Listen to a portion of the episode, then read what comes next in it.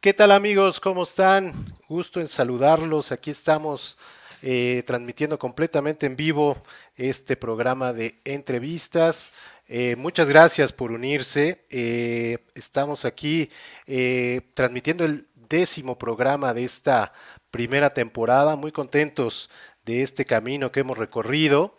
en el cual hemos platicado de muchos temas, por ejemplo, de crítica de cine con Eduardo Marín, de marketing digital con Guillermo Pérez Bolde, de feminismo con Aide Zamorano, eh, de eh, música con Felipe León Rojas, de salud y otorrinolaringología con el doctor Jaime Fernández, de medio ambiente y sustentabilidad con Rosa Bonilla, de locución, de doblaje, de cuentacuentos y del libro La esclava de Juana Inés con Nacho Casas, de teatro, de series de televisión con Silvia Ortega Betoretti, eh, de literatura y del libro Las Perlas Malditas del Almirante con Mónica Hernández. Así es de que muchísimas, muchísimas gracias a todos nuestros invitados que han estado aquí.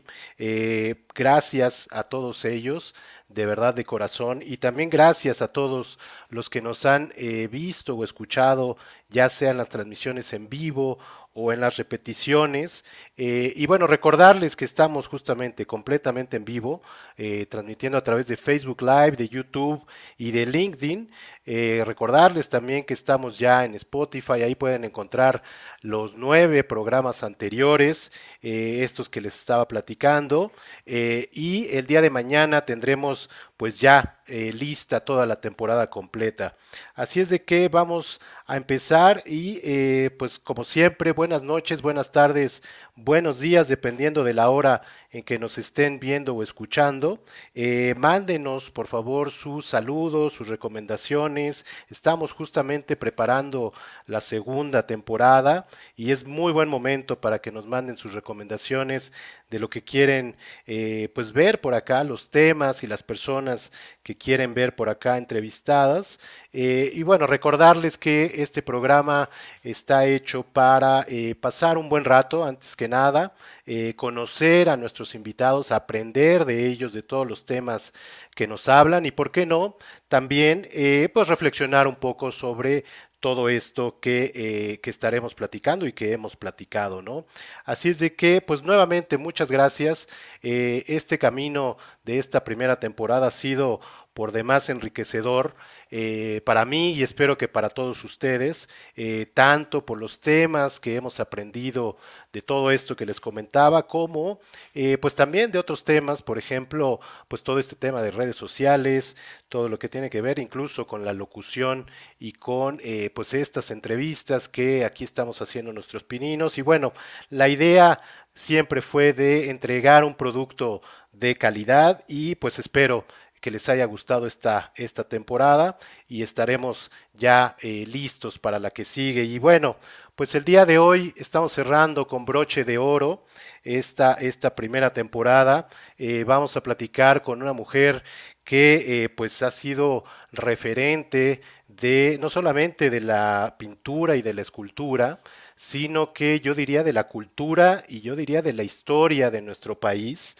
Eh, nada más y nada menos que 50 años de carrera eh, como artista eh, visual, más de 250 exposiciones individuales, más de 1800 exposiciones colectivas, más de 30 libros de gastronomía, en fin, toda una leyenda ella y le doy la más cordial bienvenida a la maestra Marta Chapa. ¿Qué tal, maestra? ¿Cómo está? Déjeme, le pongo acá. Ahora sí, ¿cómo está? Perdón. Pues Ahora sí ya lo oímos. De, tener esta oportunidad de platicar contigo, con tu eh, público, que ya veo que, tienes muchos seguidores y, además un tema, que manejas muchos temas y, eso lo hace muy interesante. La, la vida ahora te exige de, saber casi de todo. Así es. Bueno, vamos como más rapidito.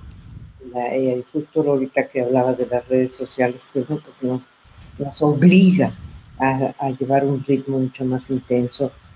Aparentemente la pandemia, dicen, bueno, este, puso un alto en el camino, pero, pero no, también eh, eh, ha sido una época interesante nos ha hecho ver que se puede ver, se puede vivir de otra manera y además muy interesante, de manera muy, muy, muy, muy viva y, muy profunda y vivir más hacia adentro y con eh, los seres que nos rodean. Que a veces, eh, porque yo le decía a mis hijos, oye, amanecimos juntos, pero eso no quita que me, no me saludes, ¿verdad? A veces el, tener esa cercanía, eh, pero hay, hay, que enriquecerla y, eso es lo que hemos estado trabajando y, logrando, creo yo. Claro. Y, pues y es el poder tener estas entrevistas como la que me, me brindas. Mira, y les saluda mi gatita. ¿Cómo se llama? Se llama Melilea. Melilea. no, mi compañerita. Tengo mucho, ¿verdad? Tengo mucho amor por ella. ya le dio pena. Qué bien. Oiga, pues le agradezco muchísimo. Sé que tiene muchos proyectos que ahorita nos va a platicar, eh, pero sé también que esta semana fue un poco complicada por el sensible fallecimiento de su prima, María Elena Chapa. Eh, y me gustaría un poquito, pues, celebrar su vida eh, y que nos hable un poquito de ella, lo que fue para usted, lo que fue para Nuevo León y lo que fue para el país incluso. Eh, háblenos un poquito de ella. Con mucho gusto, qué bueno que me, que, me pides eso porque justo es en lo que estoy reflexionando. Yo creo que la convivencia con un ser de esa grandeza nos deja muchas enseñanzas y una gran responsabilidad. María Elena mm, es, prima, prima eh, muy cercana, pero no solamente es el, parentesco, es eh, la cuestión de sangre, sino también eh, el entendimiento de, de nuestro reto que tenemos las mujeres, que ahora bueno, pues eh, hemos, yo pienso que gracias a mujeres como ella, hemos crecido, hemos tomado conciencia de quiénes somos, qué somos y de lo que todavía tenemos capacidad para hacer. Ella fue una maestra eh, y, además de haber eh, sido una maestra en el sentido práctico, porque fue la carrera mucho más mérito, eh, se fue adentrando en, la esencia de la mujer, en sus necesidades, en, sus luchas, en sus luchas, eh, luchas eh, más imperantes, y hizo todo, de todo, eh, dirigió el, Instituto de la Mujer, fue senadora, diputada, eh, le dieron muchísimos reconocimientos y seguramente eh, va a estar calando siempre en nuestra conciencia. Son de esas mujeres que van creciendo, que no se van a olvidar, todo lo contrario, conforme pasa el tiempo, se acrecienta su figura, su legado eh, siempre estará con nosotros, María Elena. Yo la quise mucho. en un principio mm, me apoyó para pertenecer a un grupo muy bonito y sobre todo muy interesante que es el, International Women Forum, capítulo México, y ella fue eh, una de las fundadoras, y siempre activa, y además este, nunca perdió el sentido del humor, eh, tenía eh, una manera de ser como muy regia, muy regia, confrontaba eh, las ideas, el pensamiento, no le huía a nada, al contrario, siempre estaba queriendo crecer más, queriendo dar más, y verdaderamente yo he visto las manifestaciones de tantas mujeres Ayer se le rindió un, homenaje en el, Senado y seguramente se le irán haciendo más y más eh, homenajes. Y el, homenaje más importante es seguir con sus eh, ideales, el seguir eh, pues, su ejemplo, su ejemplo de, crecer de manera social, política y humanamente, y además le gustaba mucho el arte. era una mujer que en todas ocasiones las aprovechaba para mandar una tarjeta con una reproducción de algún artista. Era una mujer muy sensible, muy completa. Realmente eh, le, estoy muy agradecida de haber, por su existencia, por haber sido, por ser y por estar, porque sigue estando. Claro. Una pues gran regia. Sí, por supuesto que sí. Muchas gracias por esas palabras y bueno, sea este programa un sentido homenaje a ella y obviamente también hacia usted, hacia sus 50 años, más de 50 años como artista. Pero pues qué bueno que la estamos recordando aquí a su prima. Gracias, es una oportunidad que te agradezco. Y, bueno, hablando, hablando de usted, sí quería empezar preguntándole, eh, pues, ¿cómo le hace para mantenerse vigente y activa después de, eh, pues, más de 50 años como artista, siendo una artista consagrada desde hace ya varios años? ¿Cómo le hace y qué es lo que la motiva? Tengo muchos, muchos alicientes. La vida misma, ¿no? La vida me da... Eh, pues eh, verdaderamente la inspiración para seguir creciendo, eh, porque yo creo que eso es importante, no, no sentirse uno que ya, que ya la hizo como se, se dice comúnmente. Yo creo que eso nos estamos haciendo todos los días, nos estamos, todos los días hay alguna, eh, de alguna forma hay que agregarnos algo. Yo, yo me imagino así el, el, mi ser como, como el cincelar una escultura y que todos los días estoy eh, esculpiéndola, que hay algo que tengo que modificar, que aprender, a veces este, que rectificar. Eh, me, me, encanta la vida, me encanta la naturaleza, eh, soy muy inquieta, tengo muchos intereses, me gusta, eh, por supuesto, mi carrera. siento que a través del arte es una forma que intento de desentrañar la existencia, la vida misma. Es tan misteriosa y tiene tantos, tanta magia que, yo, yo siento que es un privilegio el poder tener eh, una vocación eh, como, el, arte plástico, porque te permite, te permite ir mucho más allá, no quedarte en la corteza de la manzana, sino llegar al mero corazón. Eso, es me da la, oportunidad de, de, estar muy viva, me gusta a la gente joven conocer, estar, eh, bueno, por ejemplo, tengo, tengo mis nietas, mis nietos, eh, mis hijas, que, me enseñan. Ellas me enseñan muchas cosas, nada menos ahorita que hablas de redes sociales, mis nietas se, ríen, por no decir que se burlan de, les pregunto 20 veces un ay abuela, si eso ya te lo dije, Marta Chapa, porque bueno, me dicen abuela, Marta Chapa, son un poquito llevadas.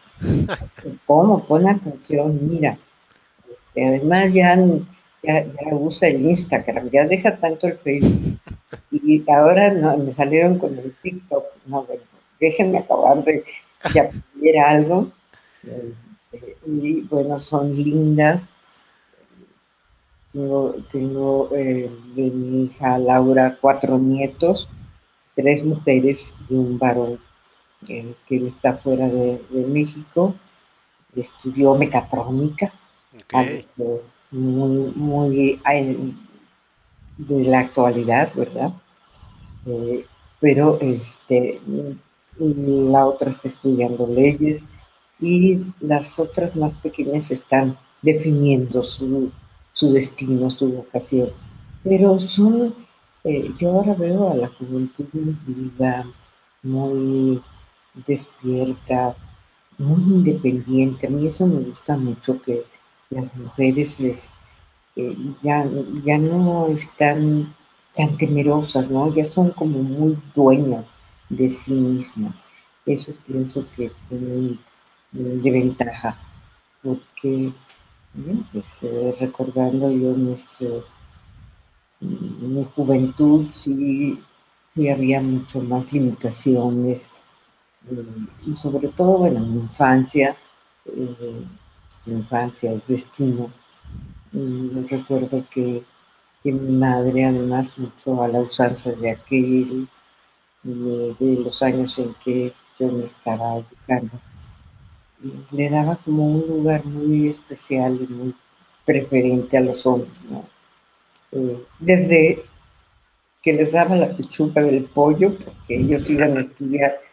mamá, pero ¿cómo es posible? Yo voy a estudiar, yo estoy estudiando, yo no voy a estudiar, yo estoy estudiando siempre he sido rebeldona, no, nada conformista.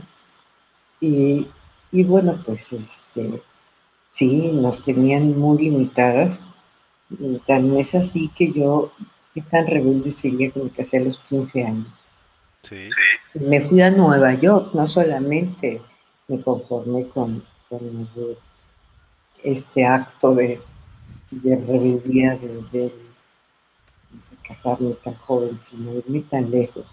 Claro que pagué las consecuencias, ¿no? Indudablemente, para mí ir a Nueva York era, pues, por supuesto, otra cultura, otro idioma, mm, muy diferente, pero realmente agradezco a la vida todas las etapas que me han que, me ha tocado vivir.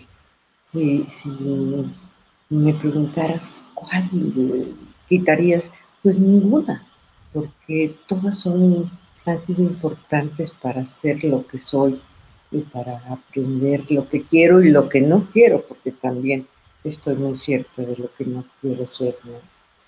Y yo creo que eso es muy importante, conocerse, conocer sus limitaciones y, conocer también sus posibilidades y, bueno, pues eh, tuve, eso lo, bendigo, el haberme podido ir. Eh, ahora, antes pues sí lo veía con, tristeza, tuve hasta este mal que le llaman homesick, enfermedad de, de, porque sí, llegó un momento en que yo decía, pues era era una chiquilla y totalmente responsable. Le llegué en varias ocasiones a reclamar por qué me lo permitieron, ¿no? Realmente sí, este, mm, fue, fue como una, una aventura un poco peligrosa, pero salí bien librada. Tengo tres hijos divinos, conocí la, la, las obligaciones desde muy pequeña, supe lo que era enfrentarme a, un mundo muy extraño y eso te hace crecer, hace crecer de una manera obligada, pero, pero muy importante estar no también alejado de la familia, no depender eh, de los padres y, el tener que... Y ahí fue cuando mm, yo había soñado con con el arte, con la pintura, porque lo vi en mi casa, ¿no? Lo vi, fueron con los valores que, crecí, pero en Nueva York los pude refrendar, en la gran manzana. En la gran manzana.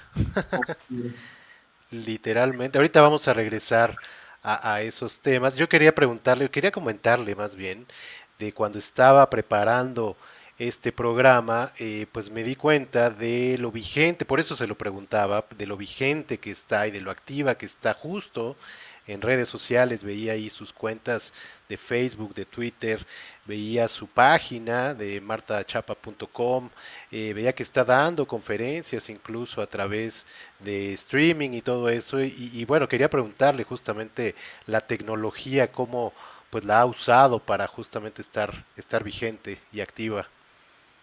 Pues la verdad es que ha sido maravilloso el poderme acercar y aprovecho para darle las gracias a, Fabulosa, Fabulosa, nuestra mutua amiga. Le mandamos un saludote, sí. Sí, su socia, eh, que me han apoyado en, hacer una página y estamos eh, todavía ahí ajustando cositas, detalles, pero este, sí, es que al principio yo, yo tenía muchos eh, pues mes decía, qué barbaridad. Eh, hay, siempre hay como, es algo generacional, yo lo veo con, hablando de mis, de mis eh, nietos, ya verdaderamente no lo piensan ni lo estudian ni nada, ya, ya traen el chip puesto, ¿no? Es, es, algo muy bonito que eh, yo creo que es una forma de enriquecerse, ¿no? De, ver el mundo a través de, la tecnología. Sin embargo, yo creo que hay que tomarla también con, ciertas, eh, pues, eh, con cierto conocimiento, porque yo también he, vivido el, que a veces eh, por estar, porque es algo que yo creo que al principio uno son mieles que se va uno engolosinando con ellas y dejas de leer, por ejemplo, aunque eh, puedes hacerlo y lo estoy haciendo ahora, este, eh, escuchando la, un, libro, estos libros, eh, los e-books son maravillosos, y, es, algo que, puede uno enriquecerse, pero yo creo que saber hasta dónde y hasta cuándo, ¿no? Para que eh, sí sea una herramienta positiva. No, eh, a mí me parece que la lectura es algo fundamental. Y leer por placer. Como está ahorita de moda la frase, ¿no?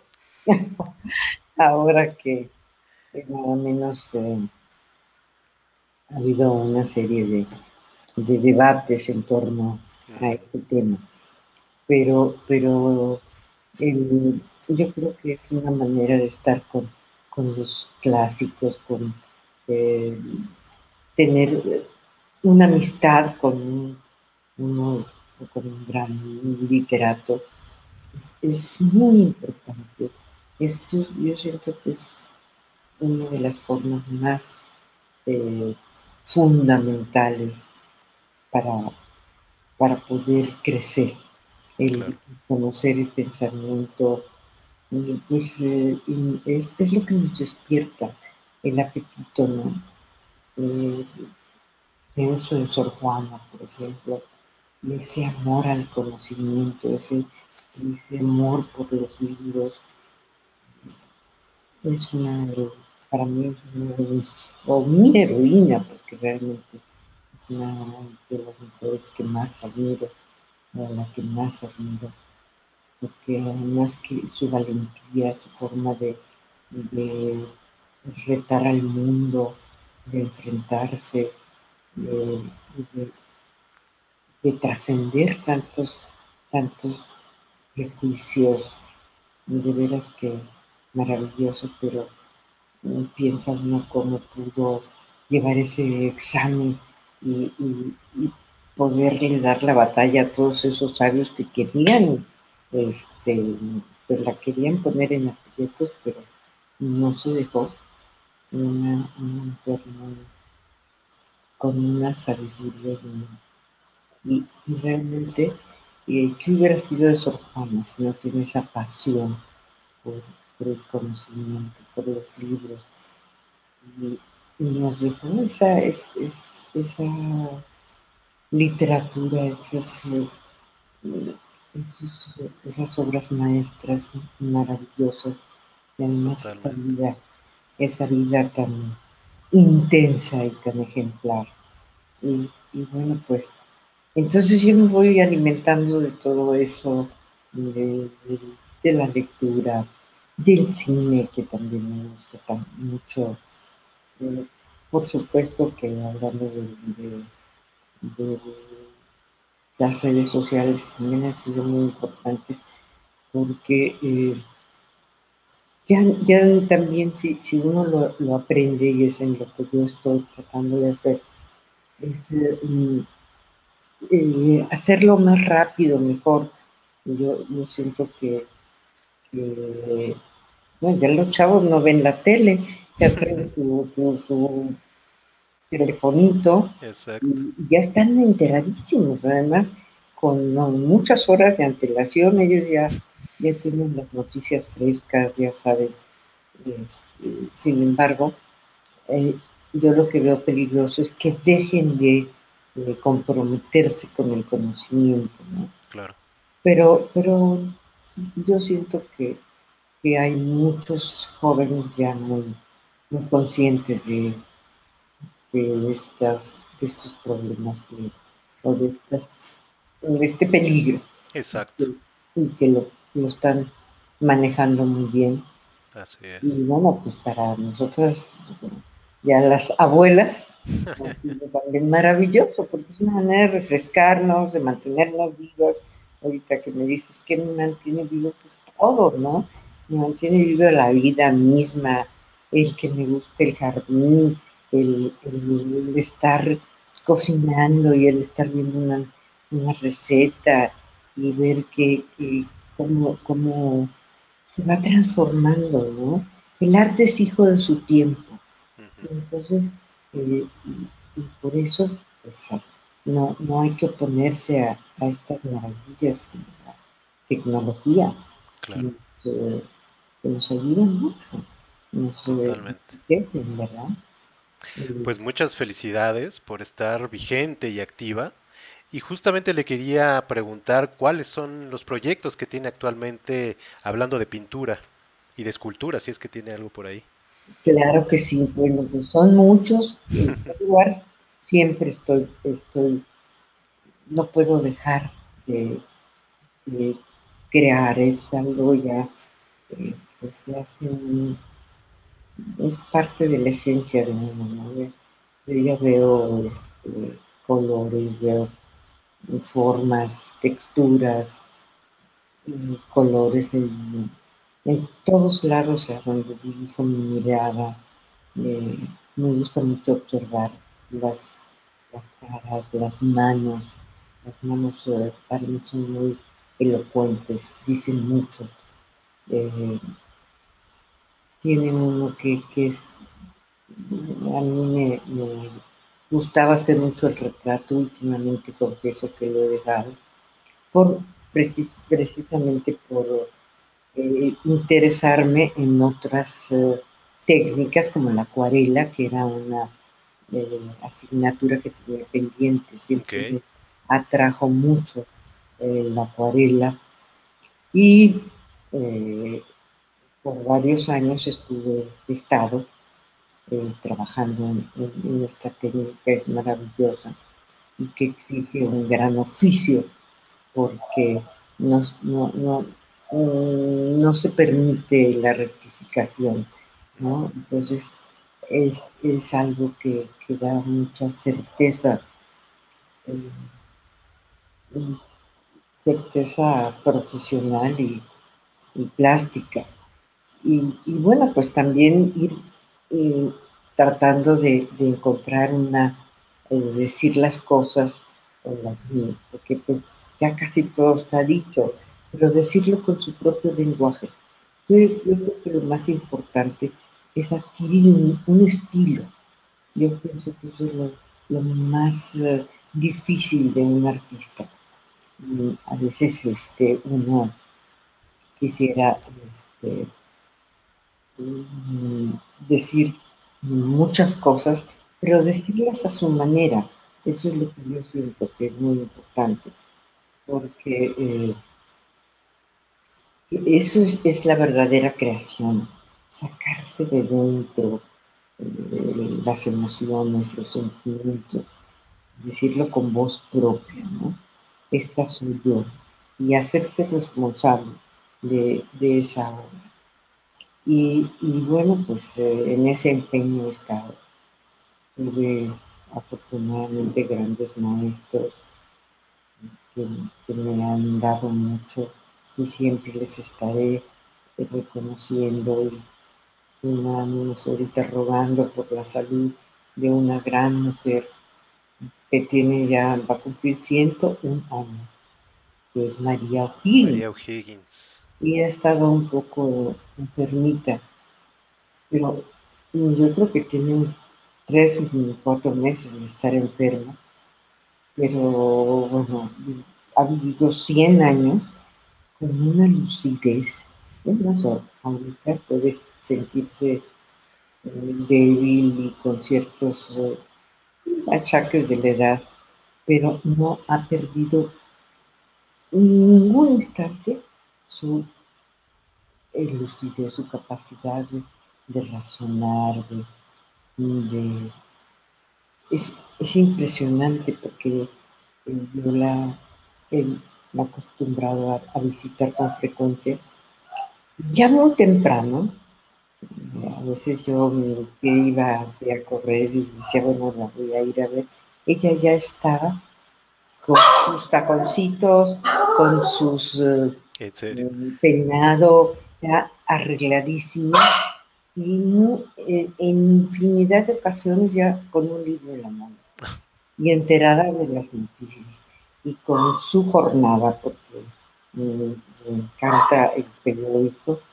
Y eh, es más, eh, le regalaron una tablet y, ya este, eh, a veces lo que me pide, oye, vamos a hacer una videoconferencia, una videollamada, te quiero ver, no has venido. Y, este, bueno, pues ahorita me operaron los ojos para ver mejor y pintar mejor decía, oye, déjame, este, estoy en, un poco de, reposo.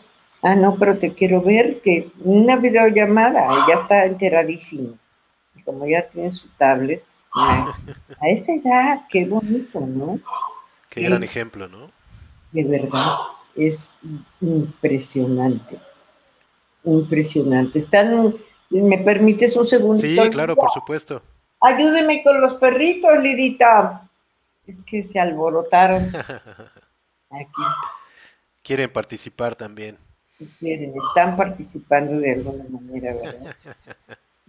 y, bueno, pues, este, sí, eh, volviendo al tema, este, que me, me, preguntaste, perdón. De sus proyectos, de sus proyectos actuales. proyectos, pues, nada menos no sé, me dio la vida la oportunidad de que eh, hace un par de meses hice una exposición en Monterrey, en un museo que ha cobrado mucho interés, es un museo eh, de sitio, el Museo Mina, eh, y realmente es el trabajo de una mujer formidable que ha logrado mm, en primer lugar, eh, fue el, interesarse por la cultura en un lugar pequeño, donde la gente no estaba tan acostumbrada en,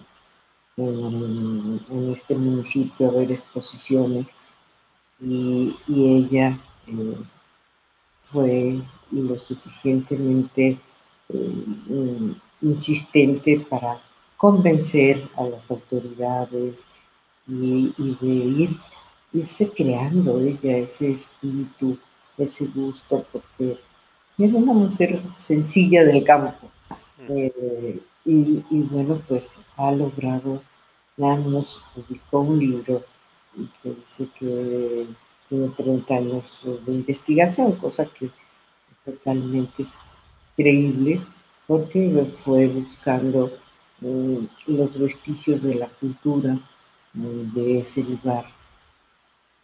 Y fue eh, y hizo un libro maravilloso y el museo bueno hacen viaje que no es tan largo está a hora y media de, Monterrey pero siempre se necesita aunque aquí en, el de, ya no es el DF, en la Ciudad de México, Ciudad de México.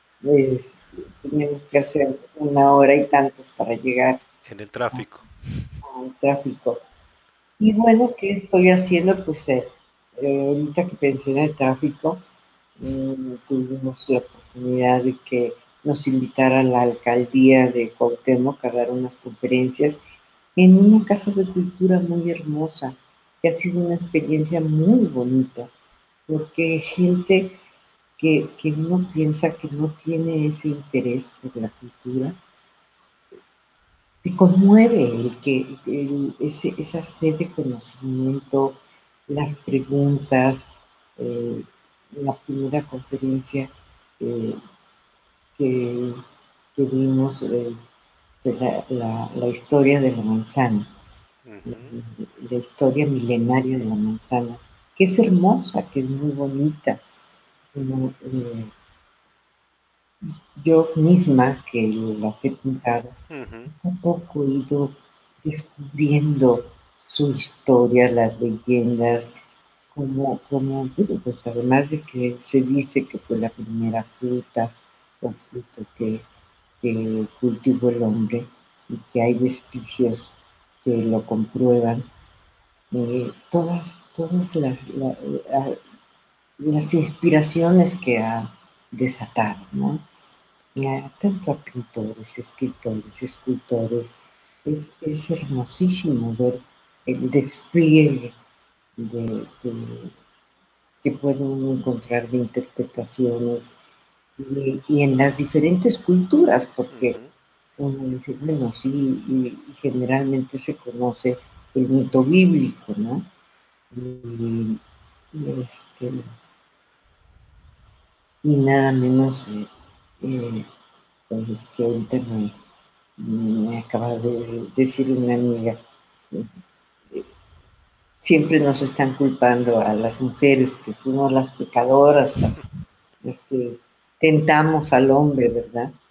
Y así como a nosotros nos tentó la, la, víbora, el mal, ¿verdad? Revestido. Pero bueno, también eh, sucumbimos al conocimiento, que es, una de las, de, las eh, vertientes que más me gusta de la manzana, ¿no? Como, eh, como esta parte de descubrir el conocimiento como símbolo de conocimiento del pecado. Y, para mí la manzana es el primer nombre de la mujer. Pero bueno, volviendo a sus historias, está en el Corán, en, las, eh, en las culturas nórdicas, eh, en una cantidad de la de Atalanta, me encanta. Todas estas historias tan hermosas y que es uno de los proyectos que tengo pendiente. Mm, eh, terminarlo, porque ya tengo mucho adelantado, estudiado, investigado, leído mm, sobre este hermoso fruto y, y más provocativo, porque siempre como que hay una curiosidad, ¿verdad? Pero eh, pues eh, volviendo a estas, a estas pláticas que estamos dando allí en, la Casa de la Cultura eh, de nuestra Casa de la Cultura de Santa María de la Ribera, que es muy bonita, está mm, muy bien conservada y que a mí me, me da mucho gusto que ciertos eh, funcionarios se interesen en la, cultura. Y nada menos uno de ellos pues es el, el alcalde Néstor Núñez, que le dio un impulso muy importante a la cultura porque pues, estamos en tiempos difíciles donde la pandemia, todo este cambio de ideología, todo este cambio de, políticas culturales ha sido, ha sido difícil, pero eh, hay quienes le siguen apostando a la, cultura. Y yo lo celebro mucho, ¿no? Eh, además de que, bueno, porque me permite estar presente, además porque siento que, hay mucha avidez y lo compruebo. Uno dice, no, Santa María la Ribera, ¿quién? ¿Para qué le saber sobre eh, la manzana? El próximo martes hablaremos del maíz y están es más, ya, llevan hasta preguntas, están estudiando están, llevan sus, uh, sus inquietudes y, sus necesidades de, saber más.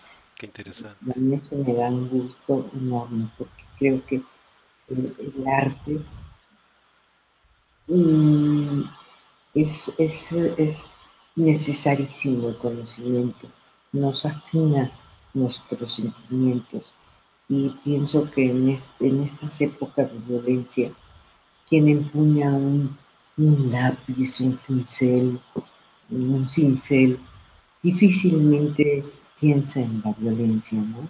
Es una manera de, de mucho eh, el sentimiento, el alma humana. Yo creo que venimos a eso, a terminarnos de, de, de forjar, ¿no? esta imagen que te decía de mí misma, que yo creo que, que estoy como mm, eh, creando todos los días una, una, eh, una escultura y que, me, que necesito día a día, que solo merece libertad y vida quien a diario la conquista. Y en ese empeño estoy yo. Claro. Oiga, y, muchas gracias por hablarnos de sus proyectos en la pintura y en, la, y en las conferencias que está dando. Y me gustaría que nos platicara de sus proyectos en su otra pasión, que es la gastronomía. Eh, ah, pues que sé que tiene por ahí varios proyectos interesantes. Sí, yo, yo me considero una pintora que cocina y una cocinera que escribe, y una mujer que está comprometida con su tiempo, con su eh, género.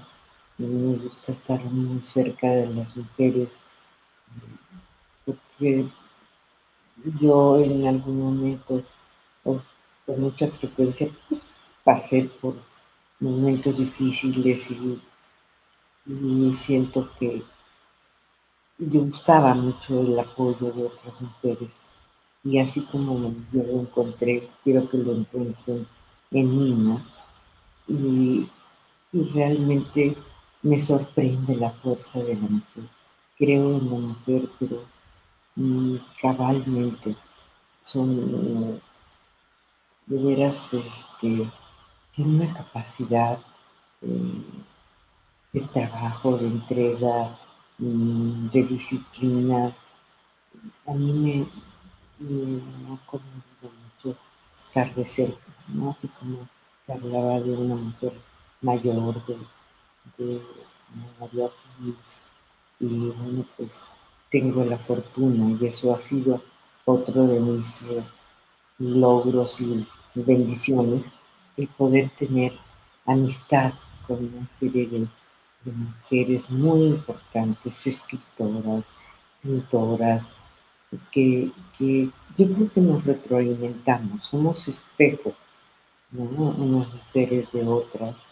Y, antes este dicho pues se decía, mujeres juntas ni juntas, pues ahora no, ahora vemos que hay estos colectivos de mujeres, que hay cada vez más eh, mm, asociaciones como la que te hablaba de, la que pertenezco, pertenezco a varias, ¿no? Y colaboro con Ofelia Medina, con muchas mujeres, eh, muchas ONGs, me gusta mucho.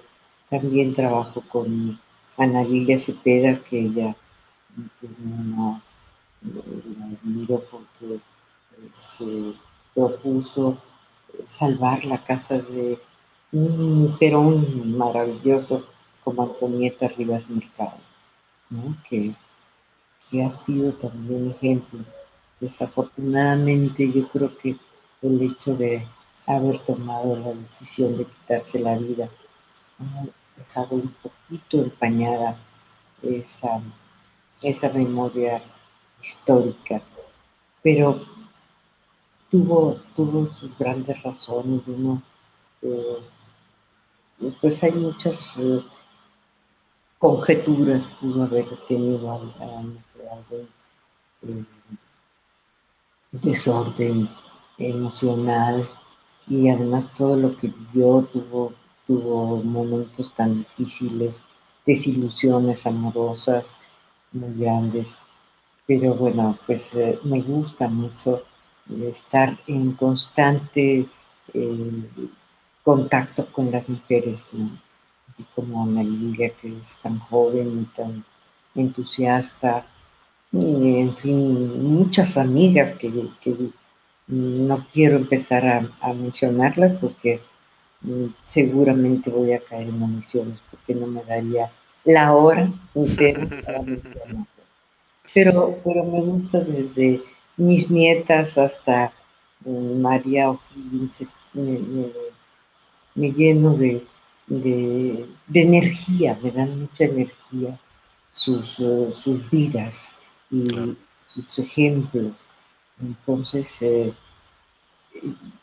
eso, eso me encanta que tengan proyectos y que yo pueda colaborar también, porque es muy importante el, tomar, el ser también parte de otros proyectos de otras mujeres.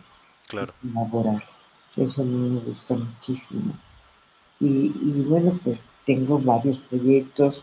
En algún momento si quisiera escribir mis memorias, que eso eh, no me voy a, yo creo que no me voy a salvar, no lo tendré que hacer. Además es como una obligación decir, tratar de darle eh, las gracias a la gente. Uno nunca llega solo, siempre con el cariño, y el apoyo de, de muchos, muchas, de muchas y muchos.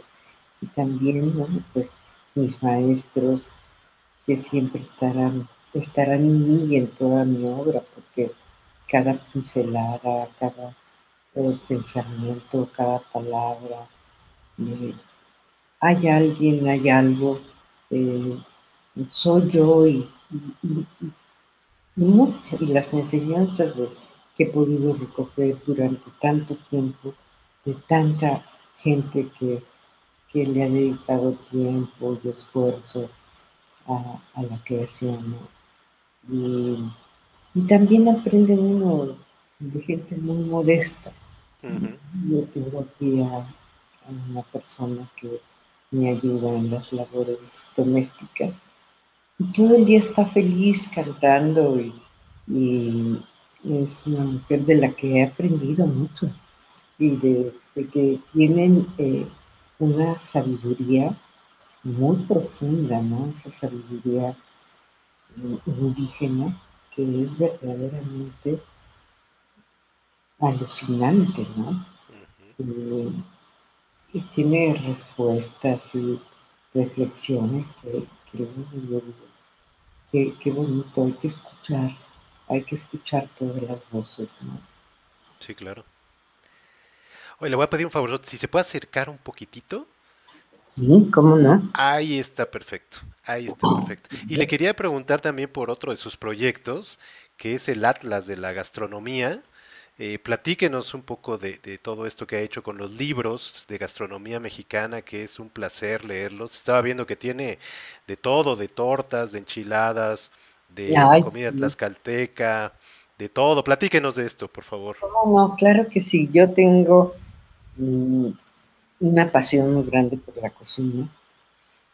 Eh, tuve la fortuna de haber tenido una infancia que como decíamos hace un rato, infancia es destino, muy, muy rica. Eh, dos tías, las hermanas de, mi padre, influyeron mucho en Ellas, eh,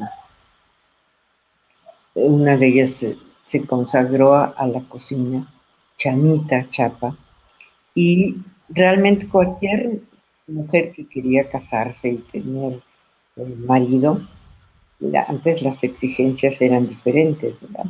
Era que supieran cocinar, eh, que hasta hay un dicho bueno en el metate y en el petate. Entonces, este, eh, la, la, verdad es que estas tías influyeron mucho. Chanita era impresionante, como un robot, yo le decía, ¿de dónde está esa energía? Y, es, increíble que la gente del norte, y concretamente la regia, tiene la cultura del trabajo. Era a las cinco y media de la mañana, cinco ya estaba arriba porque tenía clase de 7 a 9, luego de 9 a 11, luego venía este, su tiempo para hacer los pasteles y sus investigaciones, y luego ya tenía los turnos vespertinos. Y tuve eh, la oportunidad de convivir con ella, me enseñó a hacer desde las eh, mermeladas, y era de un exigente, pero brutal. Tenía así que eh, ser muy precisa, todas estas ah, cosas que estamos aprendiendo ahora de con la pandemia de, higiene, eh, ella las, empleó desde, desde aquellos tiempos. Eh, lávate las manos, y tomaste esa naranja, eh, ya la lavaste, es una cosa maravillosa. Su cocina olía siempre delicioso, los aromas propios de, de lo que se cocinaba, pero además a limpio y, bueno, pues me fui enamorando de, los fogones, de, la, del el hecho en sí que me parece hermosísimo, es una alquimia. El, poder hacer un mole es, verdaderamente algo que a mí me, conmueve, me conmueve hasta espiritualmente. Porque es más, eh, por ejemplo, en el budismo, que es una de las filosofías que, en las que he incursionado en estos últimos años, en estos últimos 20 años, estoy muy agradecida porque me cambió la vida, me, cambió la manera de, ver la vida. Entonces, eh, uno de, los personajes más importantes de, en el budismo es, es eh, la cocinera, el cocinero, porque eh, hay la, idea de que se transmiten los sentimientos, las emociones, la energía, y que se quedan impregnadas en, en, estos guisos, ¿no? Entonces debe de ser uno de los maestros con mayores eh, méritos. Y eh, y es, cierto, ¿no? Yo creo que eh, hay algo que a veces uno no entiende, que si la persona está de mal humor, los, los tamales no esponjan la masa, pero, pero sí tiene mucho, mucho que ver el espíritu de la cocina. Entonces, bueno, pues yo tuve la oportunidad de, aprenderlo con, con mi tía, y por supuesto que también eh, se, mezclaron ahí las dos, eh, mezclé el destino de mis dos tías en el mío. Pero para terminar lo de, la cocina, me fui enamorando, realmente enamorando del acto mismo de, cocinar, de leer, de conocer a un país a través de sus guisos. Y bueno, esto que dice Balzac, dime qué comes y, de qué Y a través de la pintura también encontré que eh, los colores tienen sabor, ¿no? Kandinsky dice, ay, esta salsa me sabe a, a vermellón, ¿no? Entonces, y, hay muchos pintores, nada menos que Leonardo da Vinci, que más queremos, ¿verdad? Que escribió uno de los libros más hermosos, más poéticos y más científicos de la cocina. la cocina, exacto. Su recetario este es maravilloso y como él, él creó la servilleta, el extractor de humo, eh, bueno, son muy mil y un, eh, eh, los inventos de, Leonardo, realmente son muchísimos. Y, y hay una como, como que el pintor tiene mucho de... Eh, hay muchos pintores que quisieron ser cocineros y muchos cocineros que quieren ser pintores. Hay una interrelación bárbara y hay una imbricación muy, muy fuerte, ¿no? Entonces yo hay veces que estoy eh, cocinando y siento que estoy pintando las texturas, por ejemplo, las texturas, y, además, eh, no, mm, cada vez se, tiene uno que convencer hay una parte también muy exacta. Hay que estudiar la cocina a fondo, porque hay reglas que no se pueden infringir de ninguna manera. Entonces, bueno, pues yo empecé estudiando, mm, por supuesto, el ABC de la cocina en general, pero luego fui eh, adentrándome en la cocina de, la, de cada región de, México. Y empecé, por supuesto, con, con Nuevo León, que hice Cocina Regia. Nada menos ese libro que hice lo eh, prologó nada menos que Tamayo. Nada más y, nada menos. doña Olga, mi gran mamá, porque para mí fue también una madre Olga, la adoré, una mujer fuera de serie, con un carácter fuerte, pero, pero muy, muy profunda y muy verdadera. Me, se enojó mucho que el maestro me hiciera el prólogo de ese libro, porque dijo, bueno, vas a, ¿eres pintora o eres cocina? Y el que me defendió ahí fue el maestro. Dice, bueno, este, porque yo de alguna manera, eh, así de, no, tan abiertamente le regalaba libros de cocina, porque no me gustaba Olga, no, no vengas a distraer a, a Tamayo. no lo vengas a, distraer. Este, con esos libros se va, se va a enviciar. Y él es pintor, no es cocinero. Pues, ¿cuál va siendo mi sorpresa? Que había leído todos los libros y me pedía más libros. y, y, bueno, pues así fui yo reafirmando que la cocina es un arte, es un arte maravilloso.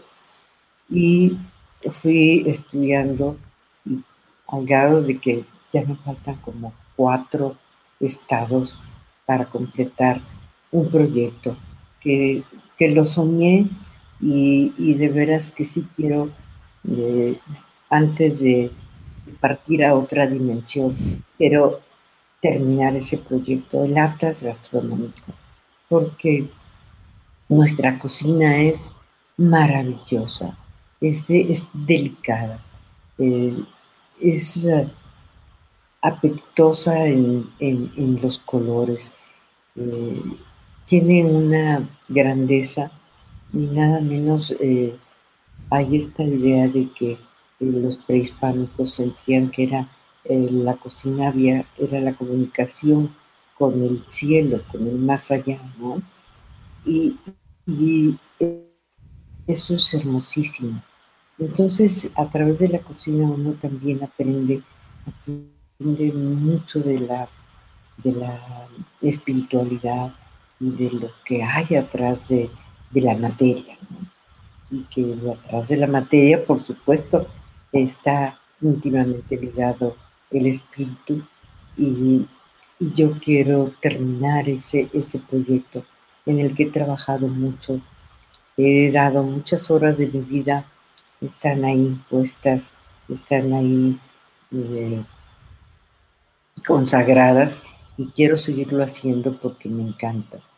Eh, además, cuando a alguien eh, le gusta mi cocina y, de verdad que he tenido ese privilegio de que en esta tu casa, en esta mesa, Muchas gracias.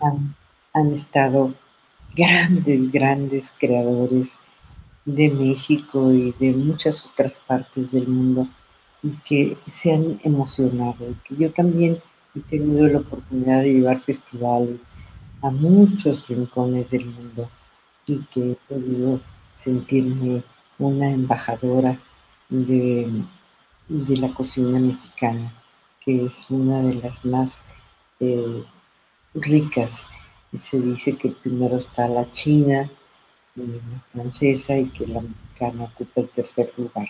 Yo no estaría de acuerdo, Luis, la mexicana es la que tiene el primerísimo lugar, verdaderamente es, es gloriosa, es muy sápida, eh, y no, no, yo creo que luego viaja mal, eh, desafortunadamente no, no se conoce la cocina tan de manera tan auténtica, aunque ya empieza haber eh, grandes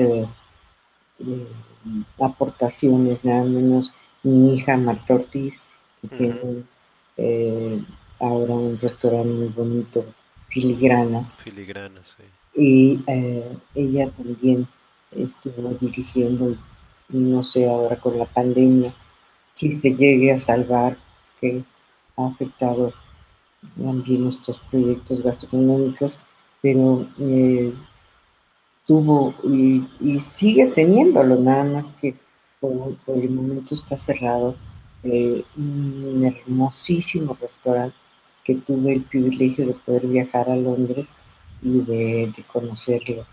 Hermoso, verás que bellísimo. Un lugar puesto como, como si estuviera aquí en México. Y los platillos maravillosos, de verdad que muy, muy, muy lindo esfuerzo, muy, loable. Y bueno, así otros eh, eh, cocineros han hecho ya eh, aportaciones en Nueva York, en, en, California, en Santa Fe. Ya hay cocina mexicana que se acerca mucho más a la auténtica. Y realmente yo, yo bendigo esa, esa pasión porque mm, creo que he podido dar eh, alegría y he podido compartirla. Y una de las grandes eh, necesidades del ser humano yo creo que es, es dar, darse a través de lo que hacemos. Yo creo que eso nos deja una, nos deja plenos, nos deja satisfechos, nos deja muy buen sabor de boca, ¿no? Que pudimos contribuir, aunque sea de, madera, de manera modesta, a la alegría, a la felicidad. Y, con comer es con convivir, como diría un poeta. Muy bien. Pues muchas felicidades por, por este empeño que le, que le pone a, esto de la gastronomía, por promover la gastronomía. Eh, muchas felicidades y, esperemos ver ese proyecto terminado del Atlas. De la no? Por lo pronto ahí están todos los otros. Exacto, más de, 30, ¿no? Así es, los puedo mostrar que ya hay, casi todos están eh, agotados, solamente tengo el de cocina regia. Y bueno, el, más reciente que tuve una satisfacción muy grande, saqué el, premio Gourmand como el primer libro eh, de bebidas eh, no alcohólicas, que se llama La bebida de los dioses, este libro, y sacó el primer lugar en México y el segundo lugar a nivel mundial.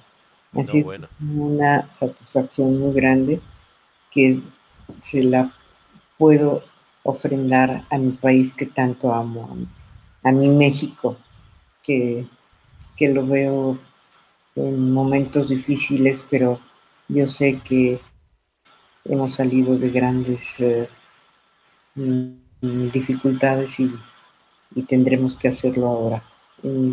Proponernos todos y hacer nuestro gran esfuerzo, ¿verdad? contribuir a, que podamos eh, estar en, sintonía, en sintonía con la armonía, la, la creación y, la paz, que es importante. Sobre todo. paz no se puede crear, ¿verdad? Totalmente. Ya nos están llegando aquí algunos comentarios de Ana Paula que nos saluda, Adriana Farías, Diana Loyola dice gran invitada, por supuesto que sí. Antonio Morales, qué buen cierre de temporada, felicidades. Ana Lilia Cepeda, felicidades a la maestra Marta Chapa, extraordinaria artista, abrazos con mucho cariño. Hilda Larcón, felicitaciones. Eh, eh, Yvonne Smith, es un deleite escucharla. Eh, Jessica Cortés, muchas felicidades por esta temporada, muchas gracias. Eh, Adriana Farías dice, maestra Chapa, mi más profundo respeto y admiración por sus obras y su trayectoria. Eh, Patricia Gutiérrez Moguel, felicidades a Omar por esta entrevista, muchas gracias. Beatriz dice, me parece que en México tenemos, ay Dios, ya se me fue aquí, me parece que en México tenemos muchas áreas de oportunidad en cuestión artística y como usted dice, es esencial en la formación de todo ser humano. Ay, pues muy bonitos comentarios, los agradezco, me estimulan, me comprometen. Sí, ¿verdad? Que crean en uno es, es, un compromiso para seguir creciendo. Aquí, Aquí está también Fabulosa de Mendoza, que le, que le mandamos un saludote a Fabiola. Felicidades por este gran cierre de temporada. Felicidades como siempre a la maestra Chapa por su eh, arduo e, incansable trabajo. Eh, Patricia Tobar, felicidades por esta primera temporada. Una gran mexicana, Marta Chapa. Eh, y por aquí había algunos otros. Otón, Rafael, excelente programa, muchas gracias. Pues muchas gracias. Y yo quería remontarme algunos años atrás y preguntarle eh, por aquella niña de las flores que le decían, eh, le decían creo que también la niña triste por ahí, ¿no?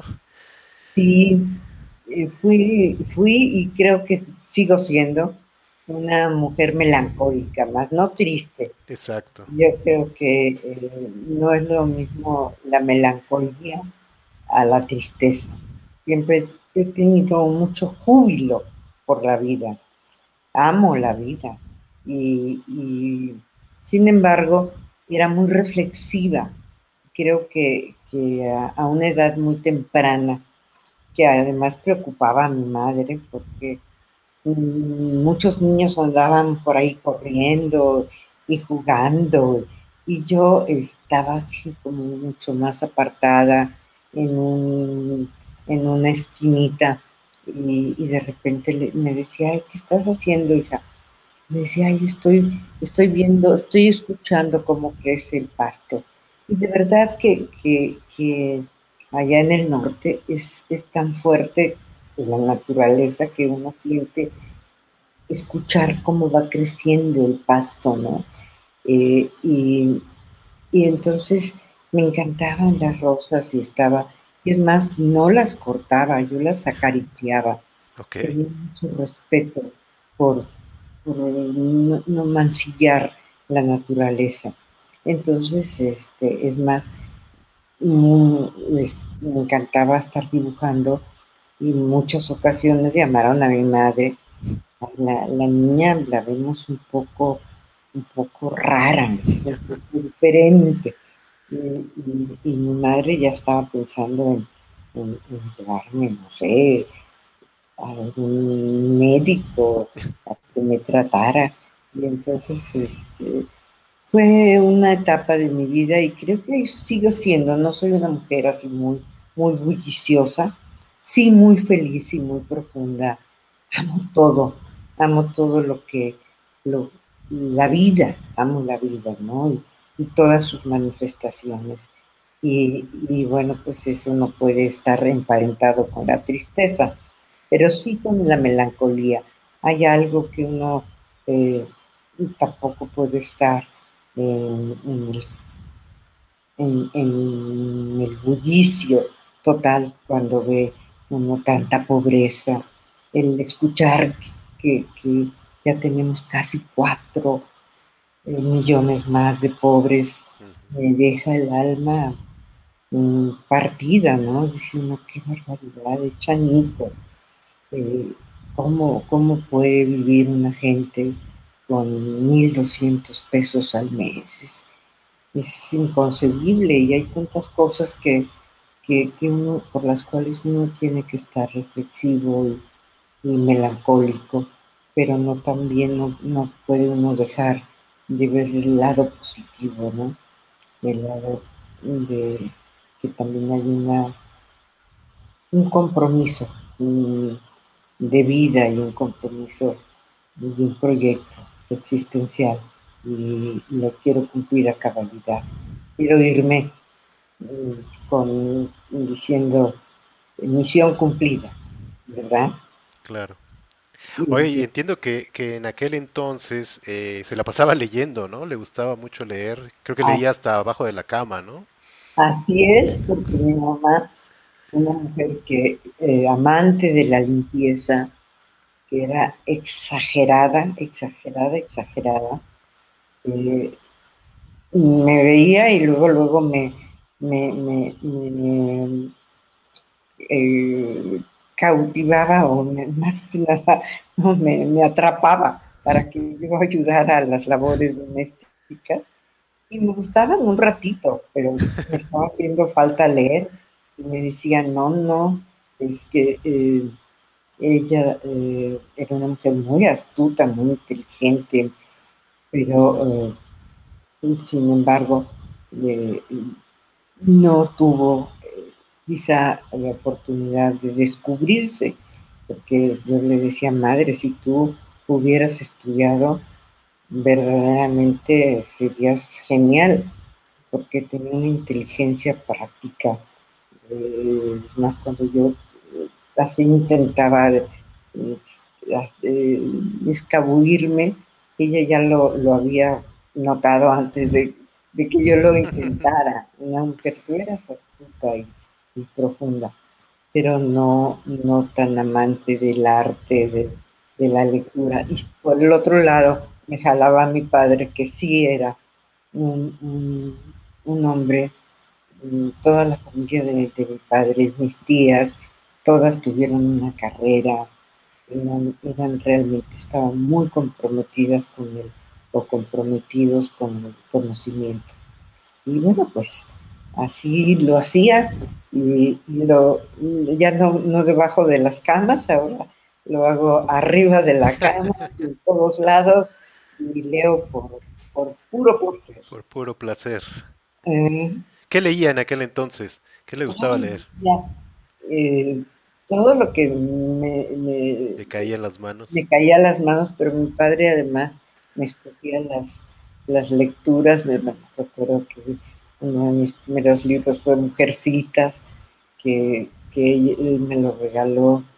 Eh, muchas eh, eh, ficción, a él le gustaba mucho la, la ficción, la novela, la historia de México ¿no? Me decía, tienes que saber historia, hija, eh, eso es fundamental. Él procuraba mucho eh, información histórica. Eh, a ver, vamos a saber Nuevo León y, y, a veces también de manera muy didáctica nos llevaba a ciertos lugares y así empezó también un poco mi, mi además lo complementaba, ¿no? el conocimiento de la gastronomía. Mira, en este lugar es el lugar del machacado y fulana de tal, doña Lencha es la, reina del machacado y vamos a tomar el chorizo a tal lugar.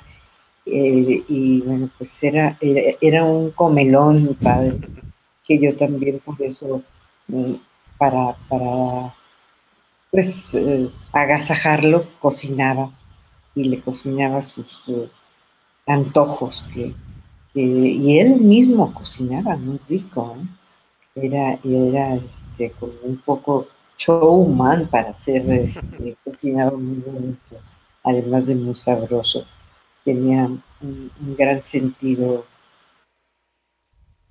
por, por, el, por la vida, ¿no? Por el, el sentirse vivo. Yo creo que siendo médico, pues veían tanto dolor y tanta tristeza, que era una manera de compensar y de, eh, equilibrar las, las emociones. Claro. Oye, cuéntenos, eh, nos, nos, decía hace rato que eh, se casó a los 15 años, pero tengo entendido que... Tengo entendido que siguió estudiando. casi pecado. Tengo entendido que siguió estudiando la preparatoria, ¿no? siguió estudiando la preparatoria, embarazada y ya con una hija, ¿no? Así es. Entonces, eh, pues, queriendo, queriendo, mm, tenía una gran necesidad de, de, de, de verdad esto del conocimiento. Yo me fui con el padre de mis hijos a Nueva York, estuve allá unos años, pero regresando le dije, yo voy a estudiar, yo te voy a ayudar a que tú termines tu, él estaba haciendo su internado, eh, y yo voy a, pues para él era una gran oportunidad de estar con el mejor urólogo en ese momento, que era Víctor Marshall, en la Universidad de Cornell, y pues eh, yo tuve que trabajar y, lo hice con, con mucha, creo yo, grandeza porque eh, me, fui secretaria porque no tenía ninguna preparación, ¿no? Y, eh, pero, pero siempre estaba, y ahí ya empezaba yo a dibujar en mis ratitos que tenía en las noches o los fines de semana, y es una manera de, además de, ganar un poco más de dinero, porque mi sueldo no era así muy atractivo que digamos, pero este, yo, yo sí le jugué, sí, yo voy a apoyar, apoyar tu proyecto, pero también te, pido que en su momento apoyes el mío, yo quiero estudiar. Y verdaderamente ahora lo pienso, como le hice tomando pastillas de actedrón, me acuerdo unos triangulitos espantosos que me quitaban el sueño porque tenía que, dejar eh, la casa, pues eh, no podía sustraerme de mis obligaciones de, ama de casa, ¿verdad? Y de esposa y que una cena. Entonces, pues mezclar todo eso no, era tan fácil. Pero lo, lo hacía con mucho con, mucha pasión, con mucha entrega. Y yo decía, yo, voy a, lograr, voy a lograr mi prepa. Fue muy difícil, la verdad, porque si mm, desafortunadamente se encuentra uno con cierta misoginia, no facilitan, al contrario, tratan de entorpecer a algunas personas, aunque otras de veras tengo que reconocer de una generosidad bárbara. Y así logré hacer, hacer mi preparatoria, la prepa número 6. Y cuando veo mi anillo y veo mi, diploma de que pude hacer la prepa, de que luego estudié dos años de medicina, eh, porque muere mi padre a los 48 años y deja yo dije, no, es que me dejó eh, una tarea pendiente. Yo creo que yo debo de concluirla. Y sí me gusta mucho la medicina, es una carrera hermosísima, pero la verdad, eh, yo ya dibujaba, ya pintaba, y cuando me lo dejé de hacer me hacía mucha falta.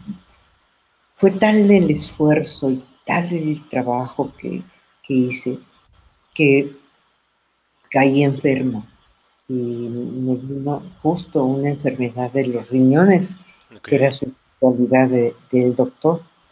Ah, y entonces me, exigieron un reposo absoluto y después de, de, este de, un tiempo que a los ocho días yo ya no aguantaba la cama, fui por mis lápices, mis cuadernos y empecé a dibujar. Y me dije, pero ¿qué tengo que hacer en medicina si esto es lo que a mí me gusta? Y bueno, pues yo dije, voy a dejar tres años de mi vida pero la verdad es que aprendí tanto y fue tan formativo, fue tan importante haber estudiado esos tres años de medicina. Pero luego dije, ahora sí, ya, este, ya sé lo que quiero, ¿no? Eh, Oscar Wilde dice que la única manera de vencer la tentación es cediendo a ella, ¿no? Así es que yo cedí a la tentación de estudiar medicina, me di cuenta que me fascinaba y me encantaría, me hubiera encantado terminar la carrera, pero sí eran dos pasiones que, no se pueden de veras este, la cocina porque es más lúdica, la hago cuando quiero, aunque a veces sí le tengo que dedicar un tiempo cuando estoy haciendo un libro, claro. le dedico más tiempo a ese proyecto, pero sí es más fácil de combinar. Y en cambio, la medicina, dije, ¿a qué hora voy a hacer mi, servicio social? ¿A qué hora voy a...?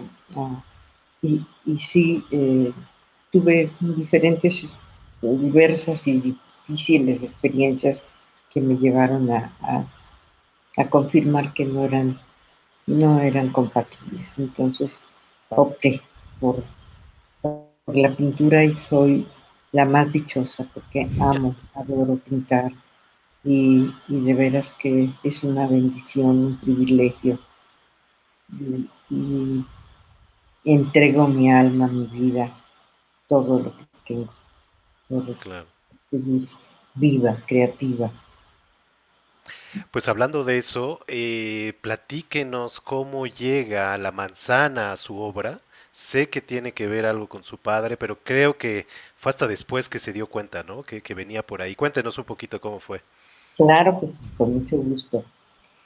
Eh, yo eh, tenía una gran comunicación con mi padre y mucho mm, ya lo esbocé de que había esta eh, complicidad del conocimiento que él me proveía de, libros y de conversaciones muy lindas y de que me llevaba a su consultorio. Yo a veces allí era donde me escapaba y podía eh, leer y estar más cerca.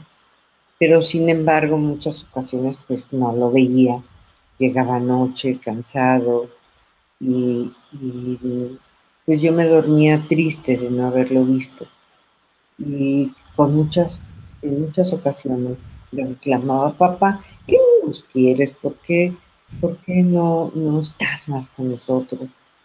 Y de veras con mucha paciencia, con mucho cariño me decía, ay hija, pero no, lo que pasa es que yo tengo una misión, yo tengo una carrera difícil.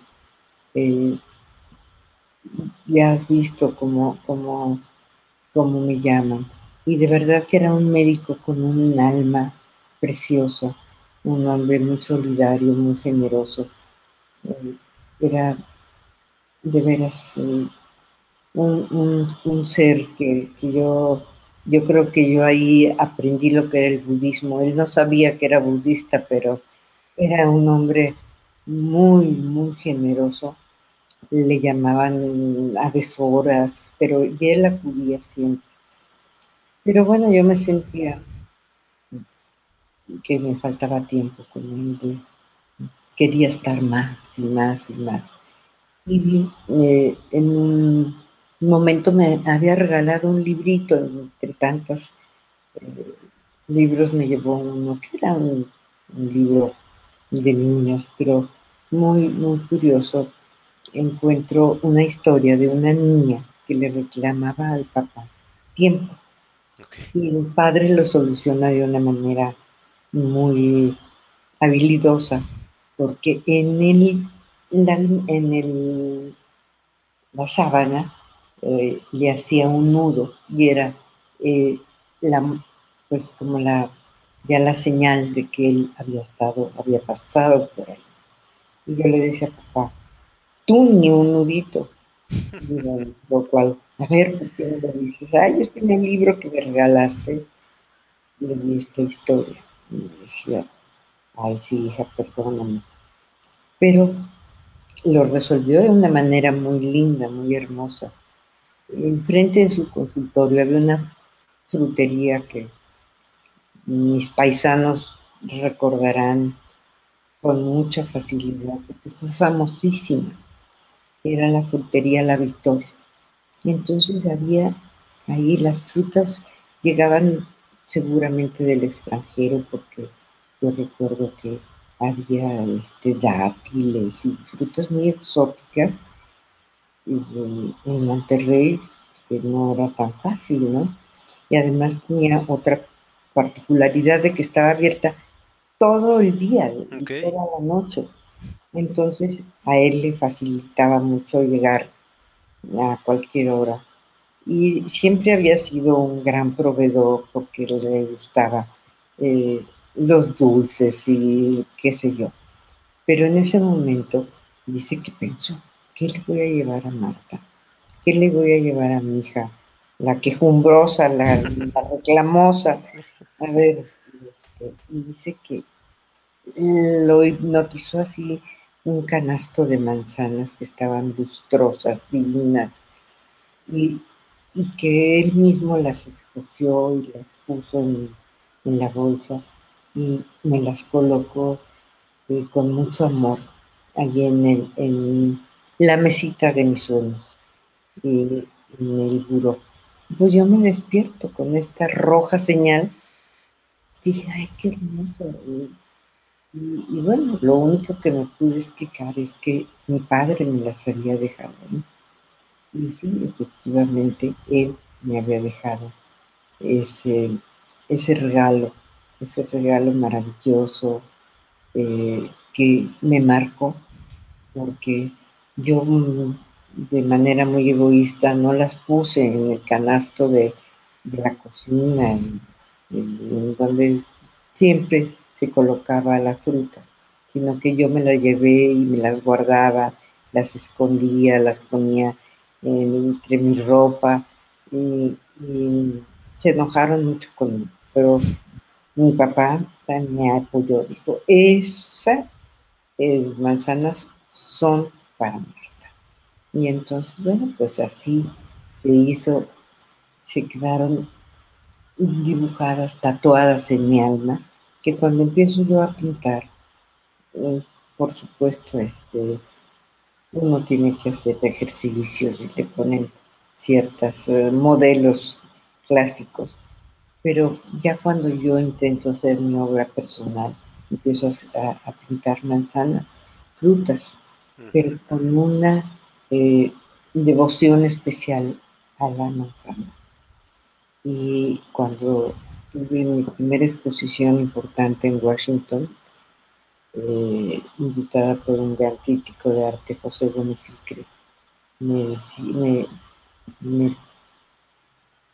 eh, me, preguntó, oiga Marta, ¿por qué pinta manzanas? Y yo no estaba tan eh, consciente de que era que yo estaba pintando manzanas.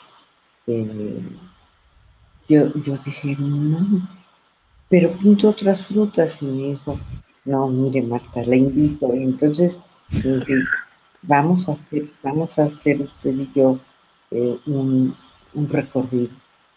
Y me dijo, ya encontró su camino, ahora hay que andarlo.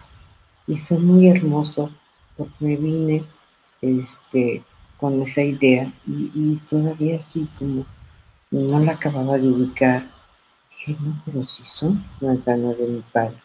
Cuando venía en el avión de regreso de Washington dije, claro, claro que, que estas son las manzanas de mi padre. Lo estoy honrando, lo estoy agradeciendo todo lo que me, lo que me dio. Y bueno, pues hasta la fecha, eh, porque no se me han acabado, siempre encuentro una manera distinta de interpretarlas, de verlas, mm, a veces están en un piso de la ventana, a veces vuelan, se convierten en mariposas, eh, les eh, están sobre un colibrí, eh, o están prendidas a una mariposa, en fin, es, es la manzana y la vida, la manzana y el amor, la manzana y la humanidad. La manzana. Increíble que con una sola fruta eh, pues haya 50, más de 50 años de carrera, ¿no? La ha transformado y la ha puesto por todos lados. Así es, de veras que sí, y, me encanta y todavía la, bueno, mi, mamá ahí se, preocupaba mucho cuando, me, cuando yo las dejaba por algún tiempo, eh, sin comérmelas, decía, quiero ver el paso del tiempo en la manzana, mamá. Mm. Y decía, yo creo que así de verdad, este, ya, ya, ya disvarió. me decía así, oye, no, hija, esto no, está bien, no, no del todo correcto. Que yo sí, mamá, sí es correcto, claro que sí. Total que este fue eh, mm, para mí todavía sigue siendo un espectáculo ver cómo cada manzana envejece diferente. Nada menos hice toda una exposición que por cierto halagó mucho el maestro Tamayo de las manzanas enfermas. ¿Sí? Y él me inauguró esa exposición y hizo un texto muy hermoso. Y no era afecto a escribir. Eh, y bueno, más se enojó Olga, tan divina, porque me dice, o te quedas con el texto de cocina o con el de, o con el que te escribió para tu pintura. Entonces le dije, no con los dos y, le, molestaba el hecho de que yo, ella sentía una distracción la cocina. Yo decía, es un complemento, es que es maravilloso. Y decía, no, aquí en mi casa la que cocina es la cocinera. Pero bueno, yo no la contradecía porque era una mujer de veras maravillosa, inteligente, profunda, con su carácter, pero eso realmente a mí me encantaba que fuera una mujer tan poderosa y tan fuerte. Claro. Me enseñó muchas cosas en la vida. Claro. a muchas mujeres. He tenido, me he inventado a mis madres a través de los años y una de ellas fue Olga Tamal. Oiga, ¿y no le ha dado, nunca le dio curiosidad de hacer alguna colección con alguna otra fruta sin, sin incluir a la manzana? No, no, he sido muy fiel, he sido fiel a la manzana. Me gustan, bueno, en un principio sí pinté, me gustaban los higos, granadas, eh, fue en un principio. Eh, el higo me gustaba mucho, me parecía muy, muy sensual también. Eh, y es que la manzana es hermosísima, ¿no? La parte de manera perpendicular y reproduce los órganos sexuales femeninos, pero idénticos. y si la parte transversalmente es una estrella. Es, hermosísima, ¿no? Yo creo que es la, la, fruta que tiene más simbolismos, más interpretaciones. Ninguna fruta ha sido tan pintada como la manzana. Ninguna, ninguna. Y luego me encontré con un amigo, el Abularache Amaral, que es un pintor eh, colombiano, no, es colombiano, es brasileño. Yo lo conocí en Nueva York y, y me lo presentó José Luis Cuevas y como era muy bromista y me dice, pues vas a ver, te voy a presentar a un, eh, tienes un, feroz eh, contrincante. Y, ¿por qué? Alguien que, eh, que, te va a impresionar. Y le dije, ¿por qué, José Luis? Y dice, porque pinta plátanos. me estaba vacilando, que se estaba, que era una broma. Pero nada, que es cierto. ¿Ah, sí? Amaral es un gran pintor y me encontré que tiene la misma, que tiene la misma pasión por los plátanos que yo por, las manzanas. Y bueno, cuando platicamos, es más, en, alguna eh, época vino seguido a México y, cuando yo iba a Nueva York lo veía y eh, me explicaba y tuvo una cosa muy hermosa porque lo pintaba en un plátano, con un tenedor, eh, usaba mucho las cuerdas eh, y, como que él lastimaba un poco al plátano. Y en un momento dado, lo que como él tuvo una crisis, explotó y se partió en mil pedacitos en la cáscara. Y luego le dije, ¿qué vas a hacer? Ya te quedaste sin plátano. Ya, ya lo desapareciste, ahora qué vas a pintar.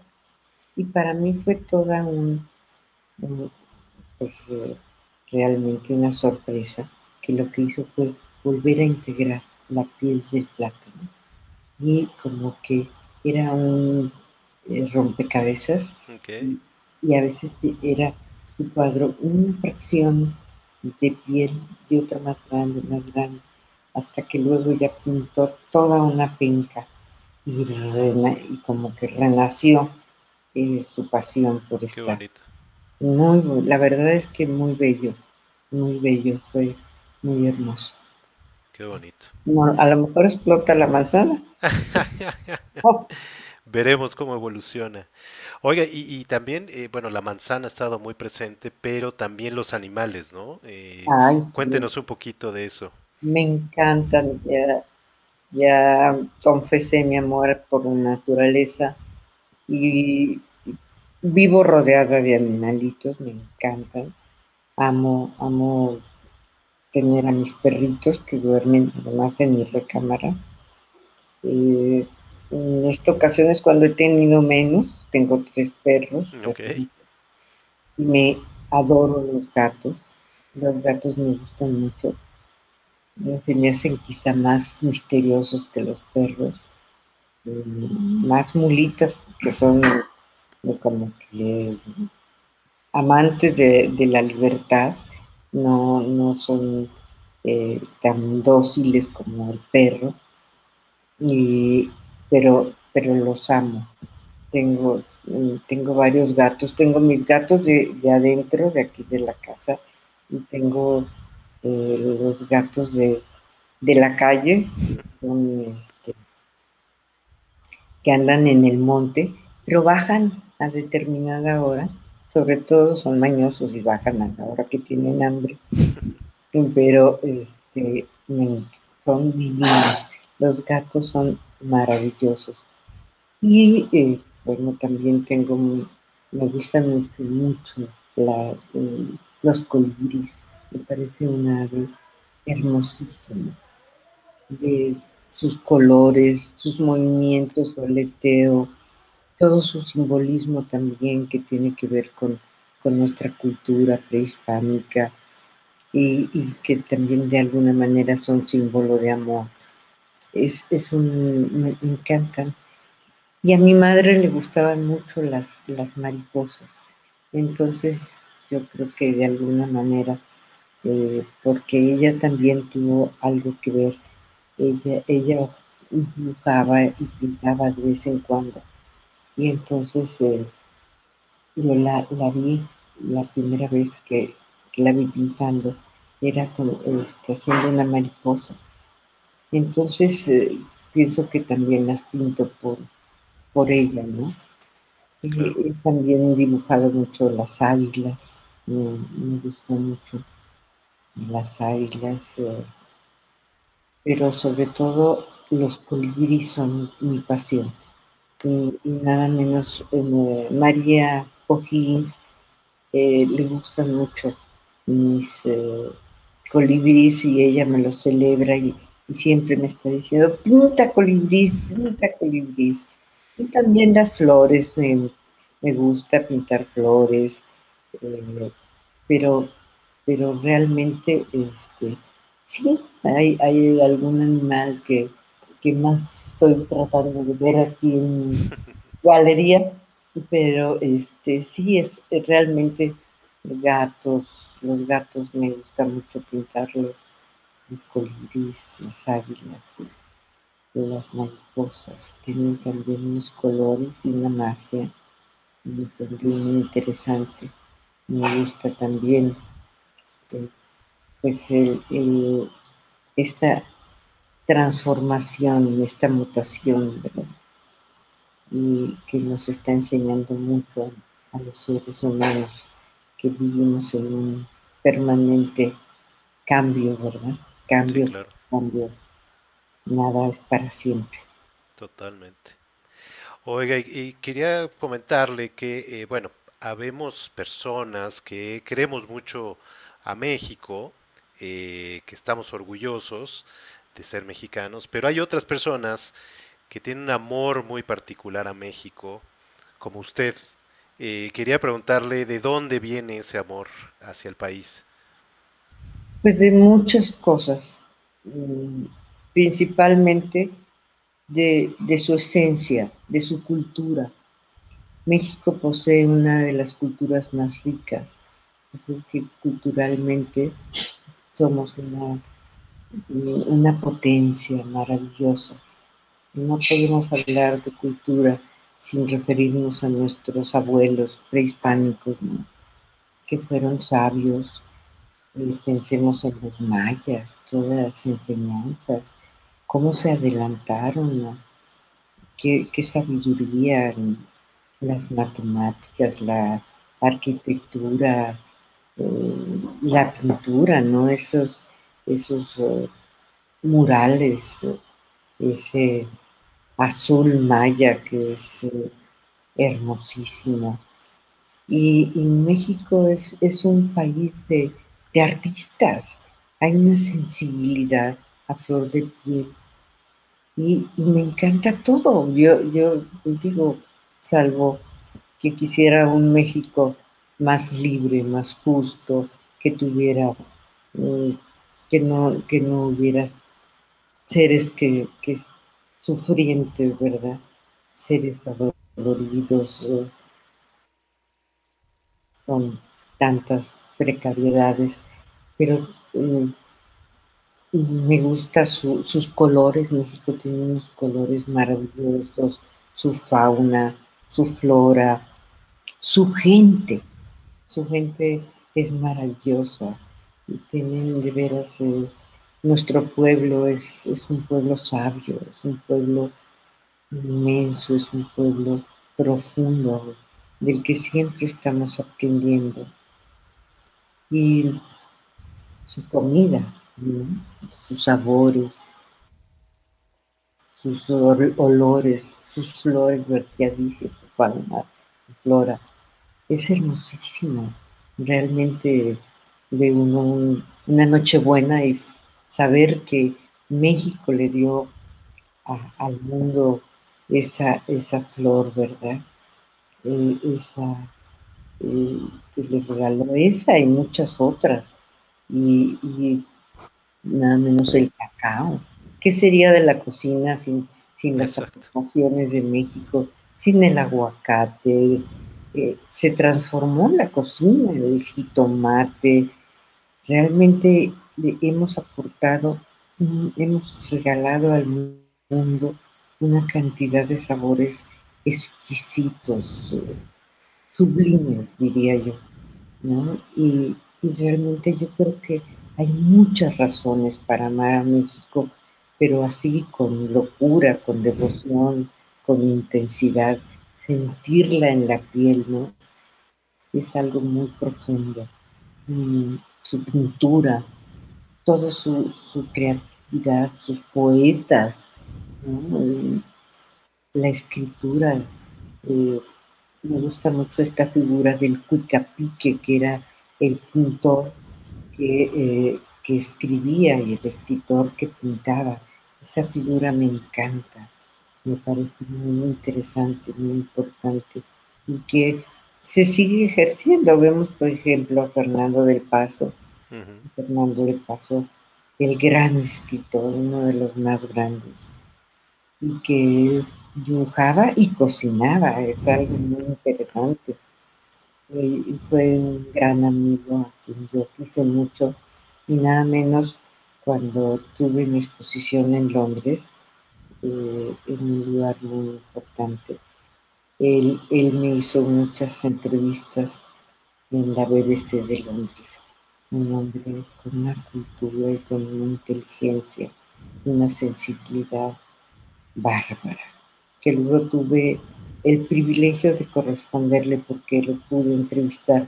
Fueron tres entrevistas a él y a su esposa maravillosa, Socorro, una mujer con una bondad y con una grandeza infinita. Y bueno, pues podemos pensar en tantos grandes creadores, escultores, pintores, realmente tenemos muchas, muchas razones. Ojalá de veras este país se salve y, logremos eh, llevarlo por el, por el camino, camino correcto. Y que esta violencia es la que a mí me lastima. De la violencia de las mujeres es, es bárbara la que hemos sufrido en tiempos recientes como que no veo que existan eh, mm, que no, que no, acciones que estén eh, tratando de disminuir estos problemas. Realmente sí yo hago un llamado a las autoridades por, por la vida de tantas mujeres que han dejado de existir. De verdad, de verdad, eso es terrible y niños que vemos vemos abusados, golpeados, no menos anoche, día de una madre desconsolada, bárbara. Entonces siento que tenemos todavía muchas cosas en las que debemos de crecer y apoyarnos en toda su grandeza para llevar a, a cabo estas acciones tan urgentes. Exacto. Pues muchísimas gracias por, por esa pasión que tiene, por esa pasión hacia México, hacia todo lo que hace, hacia la pintura, la gastronomía, todo lo que pues está haciendo y ha hecho en estos más de 50 años. Muchas, muchas gracias por abrirnos su corazón y abrirnos su casa, literalmente, que estamos ahí en su casa. Muchas, muchas gracias. Yo quería nada más ya por último que nos contara un poquito, hablaba usted de aquellas eh, comidas o cenas que eh, en donde iba la crema innata de la cultura en México. Quisiera que nos contara un poquito quiénes iban, un poquito qué les gustaba comer, un poquito de ese tipo de cosas. Pues bueno, para mí ha sido siempre muy necesario la compañía, el diálogo, la convivencia. Eh, alrededor de la mesa nace la familia, se sellan pactos eh, amistosos, amorosos, también luego hay un que otro, ¿verdad? Este, eh, divorcio, pero qué sé yo. Eh, no, la, alrededor de la mesa nace, nace, nace la vida. Y, para mí fue y es muy importante, claro que en este tiempo de pandemia no se ha podido y, y también el, la juventud es eh, como un estímulo para tener más fuerzas y más uh, algarabía, ¿no? Y bueno, pues que de, los pintores casi todos han venido a la casa. Eh, le encantaba venir al maestro Tamayo, le gustaba muchísimo. Eh, Cuevas, Corsas, Pedro Figueredo, el maestro, Michizawa, eh, con sus respectivas esposas, por supuesto, Berta, mm, muchos escritores, Salichu Macero, Andrés Nestroza, José Rogelio Álvarez, eh, Octavio Paz, ¿no? Carlos Octavio Paz, por supuesto, muchas ocasiones estuvo aquí. Eh, también quien estuvo y está con mucha frecuencia es Lupe Rivera, una gran amiga eh, que desde su madre, que su mamá estuvo muchas veces aquí, Lupe Marín, eh, Elena Poniatowska, eh, Guadalupe Loaesa, que hoy le mando, le mando una felicitación porque cumpleaños. Mm, y un abrazo muy apretado. Y Ana Lilia Cepeda, tenemos un grupito de mujeres, este, que este es más reciente, que son, que, yo tenía un programa, lo tuve por 15 años, El Sabor del Saber. Yo invitaba hacía algunas amigas y, hice un grupo que se llamaba El Sabor del Saber, hasta que una se le ocurrió, oye, ¿por qué no nos juntamos y no nos conocemos? Y fue una muy buena idea somos un, grupo de mujeres interesantes, está una magistrada eh, paisana, María Simona Ramos Rubalcaba, eh, Rosario Guerra, Tere Aznar, Ana Lilia Cepeda, eh, Gaby Rosas, Silvia Alcántara, de repente viene Mm, han venido mis hijas, no, no, no son así, eh, no integran parte del grupo, pero las invitamos, de repente invitamos a alguien eh, a quien me gusta, me gusta mucho platicar con la esposa de Carlos Fuentes, es una gran amiga, la quiero mucho, a Silvia Fuentes. Claro. y además eh, me ha hecho varias entrevistas maravillosas, una mujer muy culta, muy inteligente. Eh, eh, mm, estuvo Asturias, Miguel Ángel Asturias, eh, con su esposa Blanca. traté mucho tiempo, es más, se quedaron a vivir aquí en, la casa. También un pintor de de Puerto Rico, que era el tamaño de Puerto Rico, Rodón, José Rodón, mm, que le hizo, que pintó a, por cierto que también venía eh, Rulfo. Mm. No, han venido, sí, pero de veras, este, mucha, mucha gente maravillosa. Olga Tamayo, no sé, ya, bueno, ya dije los Tamayo, Cuevas, eh, de pintores, pues casi todos mis colegas y muchas mujeres, eh, también eh, Mónica Lavín, una amiga que adoro y que quiero muchísimo, Beatriz Espejo, que ha sido así como hermana, Sergio Fernández, que también uno de los grandes escritores, Emanuel Carballo, no, bueno. Este. ¿Quién más? ¿Qué te puedo decir? Médicos, muchos médicos. eh, cuando vivía con el doctor la creminata de la, de la medicina, porque eh, también este, estaban muy presentes en esta su casa, periodistas muy, importantes también, eh, y comunicadores. Eh, y bueno, pues ha, sido, por supuesto que este, mi pareja, que este, no, no podría faltar, ¿verdad? Alejandro. mis hijas eh, era bien lindo porque tenían, para ellas era una fiesta, cuando estaban más chiquitas, ay, va a venir fulano, y, y van a platicar y de lo más eh, desinhibidas, ¿eh?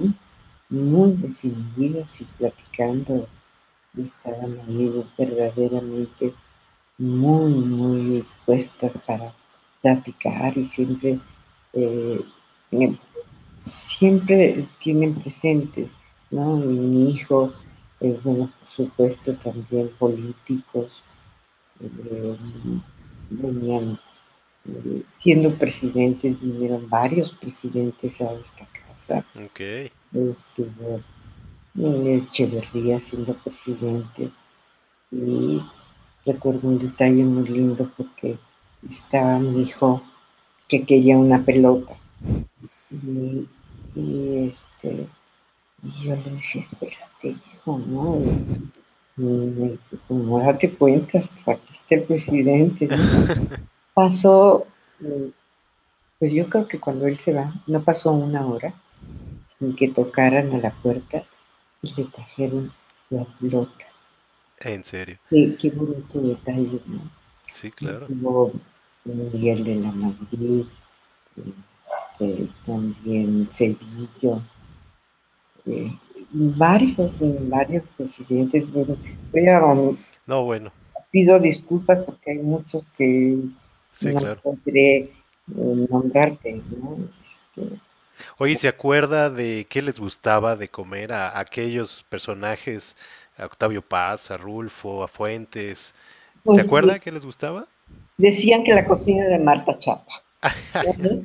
Entonces siempre hacía locuras porque en mi primer libro, que tuvo muchísimo éxito y que me, me lo siguen pidiendo, La cocina mexicana y su arte, que debió haberse llamado La cocina de Marta Chapa, Claro. porque así debió de llamarse. Y es un, también un proyecto que si la vida me da tiempo, ya quiero hacer muchas cosas, pero sí lo quisiera reeditar. eh, eh, me gusta mucho, es más, es un libro que quizá fue eh, considerado, por- bueno, no, ahorita me, imagínate la omisión, venían los Taibo, Mm, este, tenía muy plural, porque yo no, no he sido, eh, en algún momento tuve muchos amigos priistas, porque bueno, era, era la, este, eh, era el partido y era más, eh, pero al mismo tiempo venía con eh, Cárdenas y este, Paco Ignacio Taibo, papá, ujú. Ignacio Taibo, hijos, Hijo, eh, hijos. eh, y, y era, era muy bonito eh, tener ese intercambio y bueno, con, con, con Taibo, él me prologó libros y hablábamos de gastronomía y, y era muy, muy hermoso, la verdad, muy hermoso. Este, tenía mesas así hermosísimas, que por ahí debo de tener los menús y, y entonces mi, mi primer libro se consideró y lo consideró Paco Ignacio Taibo, que era un crítico gastronómico muy afamado y sabía muchísimo y escribió libros muy importantes en nuestra gastronomía. Y él lo consideraba como el primer intento de la cocina mexicana eh, actualizada, ¿no? ¿no? la nueva cocina, porque pues, no es nueva, sino claro.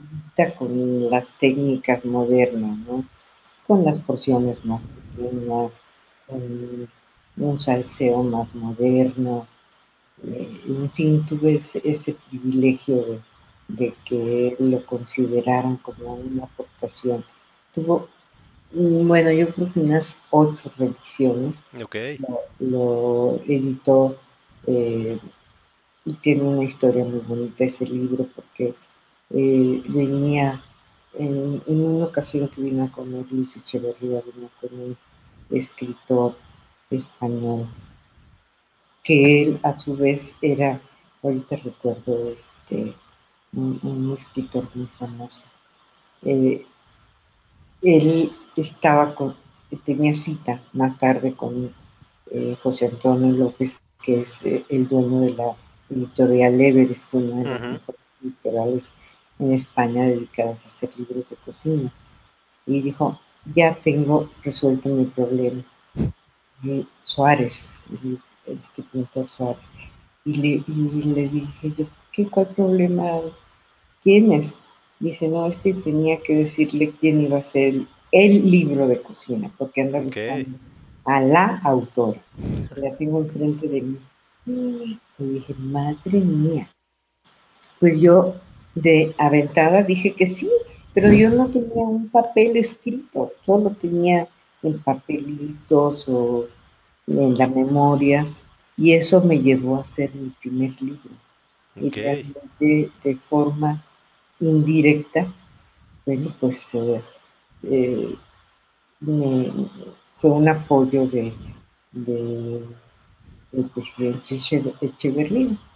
Que así se dio con Luis Suárez, Luis Suárez, que venía con él. Y, de esas cosas que venían en el libro son las que les gustaban a todos ellos. Mucho. Entonces ese, ese libro fue recogiendo lo que yo hacía, moles, eh, eh, que el mole de manzana, el mole de, coco, por ejemplo, y lo servía con camarones, pero era mole. Y tengo un libro que ya está hecho con 25 moles que son de mi autoría. Pero la vida no me da para tanto, ¿eh? Mira que estoy desvelada y que tengo mis ojitos, no me estoy viendo los porque duermo poco. Duermo poco, pero quiero vivir mucho y, ya estoy sintiendo la presión de los años, ¿sí? Y si no, ya, ya hace uno la cuenta, no, no, tengo estos, pero ¿cuántos? En, realidad no tengo estos, estos ya los viví, ¿cuántos son los que tengo, no? Claro. entonces, bueno, pues así, haciendo las cuentas alegres, yo tengo 10 años para hacer tantas cosas, ojalá me alcancen para hacer todos los proyectos de los que te he esbozado un poco. Sí, claro. Por, ahí están, en el tintero. Pues le agradezco, no sabe cuánto, eh, esta oportunidad de conocerla, de entrar a su casa, como decía yo hace rato, y la felicito nuevamente por todo lo que ha hecho estos más de 50 años en la pintura, escultura, gastronomía y además por los proyectos que tiene pie. Entonces, eh, muchas, muchas gracias, muchas felicidades. Me ha encantado. No me, siento, no me he sentido entrevistada, eh. he platicado. No Totalmente. es una plática. Sí, así lo veo yo también.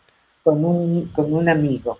Así me he sentido y les mando un abrazo muy cariñoso a todos los que me han apoyado para, para tratar de dejar una obra y de dejar una, huella en este México adorado, en este México maravilloso, sublime.